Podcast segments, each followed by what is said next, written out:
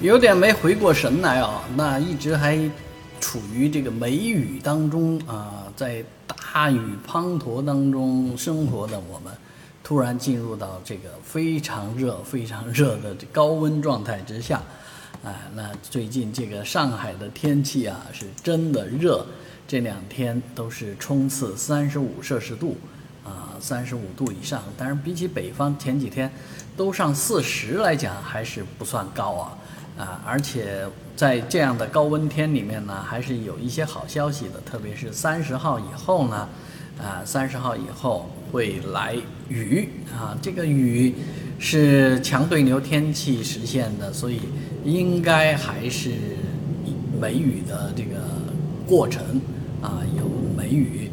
那基本上到七月四号之前，气温处在高位上，这个雷阵雨不停的有，所以我们仍然是高温、高湿、高压，哎，这就真的是处于一个非非常难受的状态当中了。在这样的天气里面，呃，唯有靠空调啊来保命了。